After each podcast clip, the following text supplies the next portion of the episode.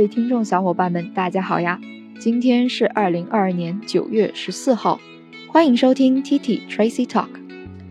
说起性教育，大家可能在中学的时候的生物课上，老师会和大家普及有关的知识，但这些传统的性教育课程只是侧重涵盖和人类生殖有关的生物学事实，以及以警告的方式告诫同学们不能采取不安全的性行为。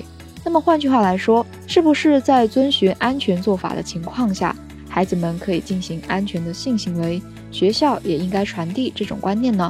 一直以来，性行为被视为无法说出口的、令人羞耻的话题。但如果大家都羞于提及，甚至因为好奇而做出错误的性行为，带来的后果也是不堪设想的。Now every day, more and more people talk about safe sex. And how teenagers should be more informed about protection against STDs。而事实上，遵循安全的做法的性行为是可以降低相关性传播疾病发生的风险，而反对者则认为事实并非如此。因为如果让青少年了解到性行为以及它的风险是一回事儿，而促进和鼓励他们使用安全性行为作为预防措施又是另外一回事儿。所以，今天我们的 motion 是。在课堂上推广安全性行为是否可行？This house would promote safe sex through education at schools. Attractive, outline, outline, abundant and interesting, content, content, excellent ending, excellent ending, public speaking and debate, speaking and debate. You name it. 首先，我们来看一下 the affirmative sides. First of all, Ignorance about sex is the primary cause of the spread of sexually transmitted diseases. Sexually transmitted diseases 简称 STDs，也就是性传播疾病。对于性的无知是性传播疾病传播的主要原因。The spread of AIDS in the 80s and 90s show that education and information is more important than ever as exemplified for the slogan in the British 1980s advertising campaign to prevent AIDS Don't die of ignorance.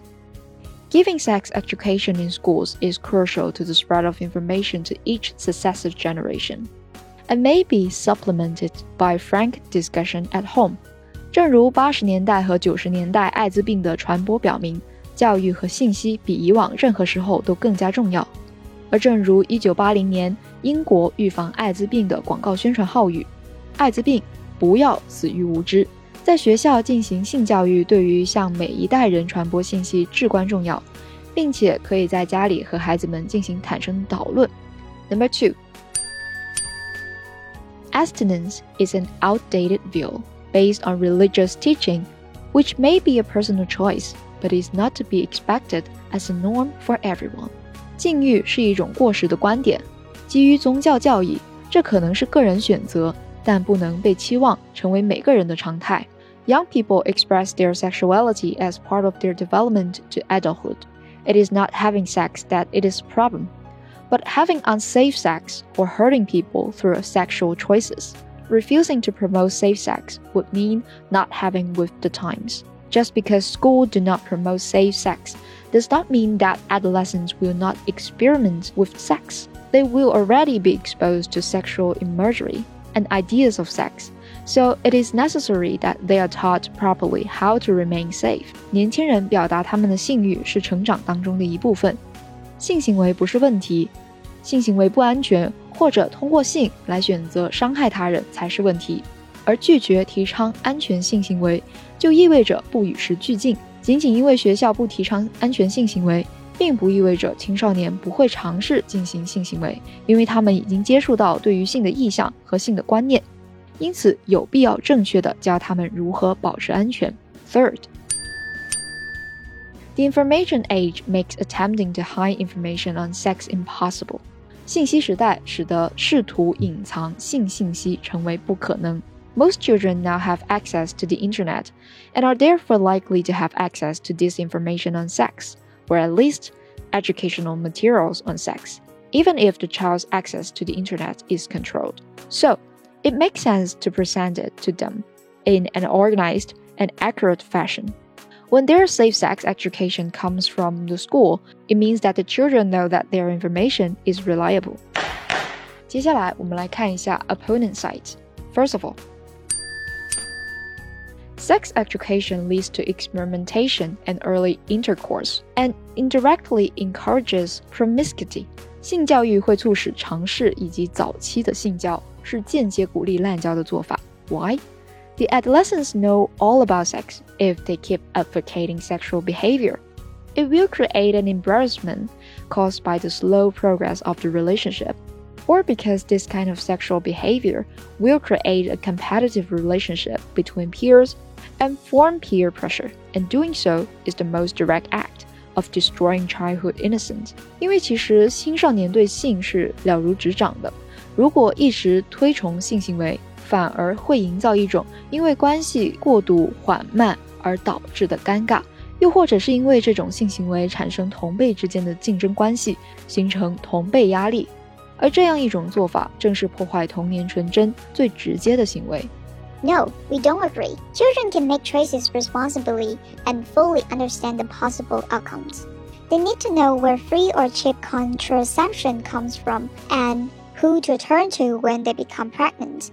但是可悲的是，很多年轻人认为在幼年的时候和许多伴侣发生无保护的性行为是一种常态，并且他们甚至鼓励其他人这样去做。而性教育呢，就可以帮助青少年避免意外怀孕以及性病。Secondly, children are bad decision makers. 孩子是糟糕的决策者。Sex education informs children about sex and then invites them to make a choice. But as demonstrated all the time, children are bad decision makers, often choosing what is bad for them. That is why adult society often needs to decide for them what they should eat, what they should watch on TV, and when they are mature enough to be able to choose whether or not to drink or smoke.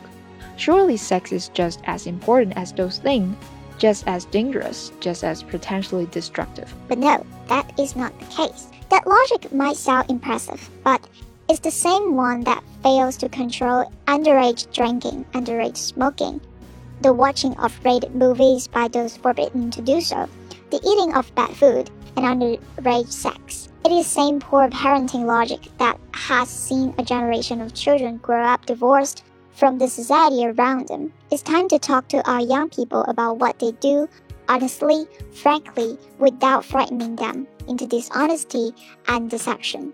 To do otherwise perpetuates the cycle of ignorance about youth society and perpetuates the status quo of being able to do nothing to change it.